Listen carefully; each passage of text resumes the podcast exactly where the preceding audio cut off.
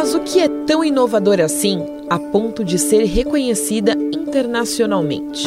A metodologia Lumiar, presente em oito escolas em quatro países no mundo, é baseada no ensino de competências através de projetos e da autonomia do estudante. E se apoia em seis pilares. São eles: tutores e mestres, que eu vou explicar mais para frente em outro episódio. Te garanto, é uma forma bem diferente de educadores. Continue nos acompanhando. Outro pilar é o currículo em mosaico. O terceiro a gestão participativa, quando as relações sociais e a organização do cotidiano escolar são geridas de forma participativa. Temos também a multietariedade, colocando estudantes de diferentes idades em um mesmo ambiente. A aprendizagem ativa, que tem como objetivo levar o estudante a mobilizar e descobrir conteúdos e habilidades que servirão para a sua atuação e transformação da realidade.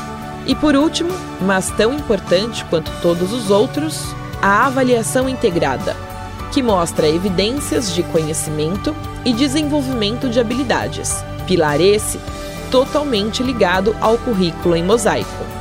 Ficou curioso para saber o que é o currículo em mosaico? A diretora pedagógica da Lumiar, Graziela Mie Lopes, explica o que é essa ferramenta de gestão de aprendizagem da Lumiar. Essa plataforma ela é muito interessante porque ela, assim, ela possibilita a gente mapear, fazer um mapeamento individual do percurso do estudante.